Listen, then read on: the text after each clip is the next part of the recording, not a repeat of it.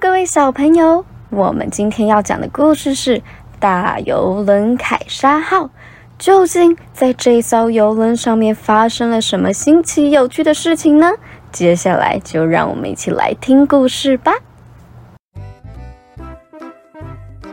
在一个狂风暴雨的夜晚，小男孩西姆所坐的船竟然在巨浪和大风当中被吹得翻覆了。他们在海里挣扎了许久，正当他们感到绝望的时候，突然，一艘巨大的白色游轮出现了。西姆的老板呢，叫做卡提。他开心地向游轮的船长道谢。他说：“谢谢您救了我们。”这时，船长则回答：“别担心，我会送你们安全上岸的，请放松心情，好好的享受船上的设施。”原来，这艘船叫做凯莎号。它呢是一艘很大很大的游轮，它除了提供旅客睡觉的客房之外，还有各式的餐厅、酒吧、舞厅、表演厅，还有游泳池。哇，就像一栋海上别墅一样。西姆从来没有住过这样舒适豪华的地方。因为他永远都在做苦工，这里对他们来说就像天堂一样。不论是船长、船员，或是船上的游客，都对他们非常的友善。他们吃得好，穿得暖，玩了很多有趣的游戏，甚至还学会了跳舞。尤其啊，船长对西姆特别好，因为他觉得他长得很像自己的孙子。他更允许西姆可以任意的参观游轮上的各个部门。西姆真的好喜欢游轮哦，他心里想：希望有一天我也可以在这样的游轮上面工作。可是哪有可能呢？随着日子一天天的过去，船就快靠岸了。但是西姆的心却渐渐的低落。说实话，他一点都不想下船。西姆感到很难过的时候，突然传来了一个好大的声音，呼喊着他们的名字：“臭小鬼，你们听好，谁敢多嘴，我就扒了你们的皮，尤其是你，西姆。”原来啊，这个是他们的老板。卡提先生的声音。卡提先生在外人面前总是笑脸盈盈、卑躬屈膝，但是他私底下对孩子却是另外一副模样。原来，卡提先生是专门四处诱拐流浪孤儿，奴役他们做苦工。他和他的几个手下都十分的凶残粗暴，每个孩子都很害怕他们，连逃走的念头都不敢有。而且啊，卡提竟然要求他们每个人在下船之前必须帮他从游轮上偷一点东西，例如呢，像是黄金打造的餐具、漂亮的水晶杯，或是游客身上的美丽蓝宝石。但是西姆感到非常的内疚，他觉得其他人对他们这么好，他怎么能够这样做呢？可是他也不敢去告密，因为他怕会被打得皮开肉绽，更会连累其他的孩子。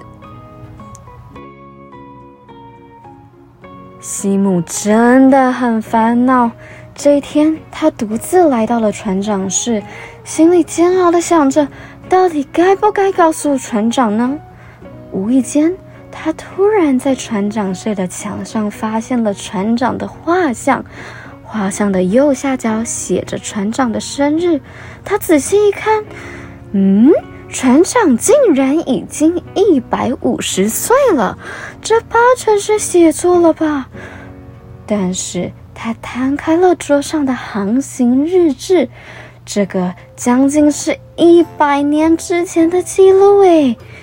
西姆回头想着，船上摆设和人们的衣着的确都有一种异常古老的风貌。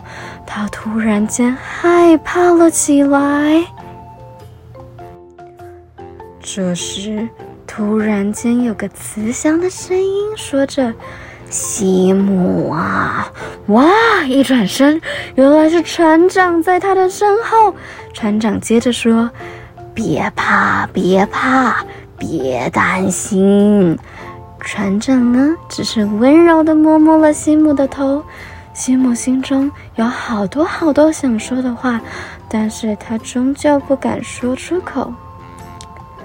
这天夜里，船终于靠岸了。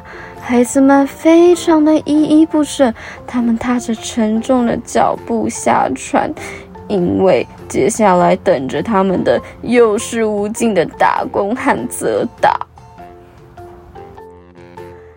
正当卡提先生和他的手下为他们所做的事情暗自窃喜时，突然听到了船长呼喊着他的名字。船长说：“卡提先生，请留步！你们擅自取走了船上的财产，暂时不能让你们离开。慢慢慢慢慢着，慢着呀！”尽管卡提先生和他的手下不断的大声呼喊着。但是转眼间，他们已被一群船员全部都带上了船。船长接着微笑的和西姆说：“西姆啊，你们自由了，接下来要好好加油啊！”西姆和其他孩子眼睛瞪得大大的，看着眼前的一幕幕景象，他们说不出半句话来。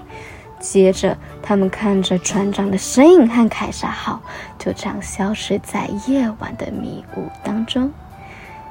天色也渐渐亮了起来。西姆回到家里之后呢，他查出了原来呀，凯撒号是许久之前在海上失踪的一艘大游轮。这实在是一件太不可思议的事情了。于是他将这件事情放在心里，收起来，变成了他心中的小秘密。许多年之后呢，西姆为了感谢船长努力的工作，他还和其他孩子们一起成立了一家游轮公司，获得了非常大的成功。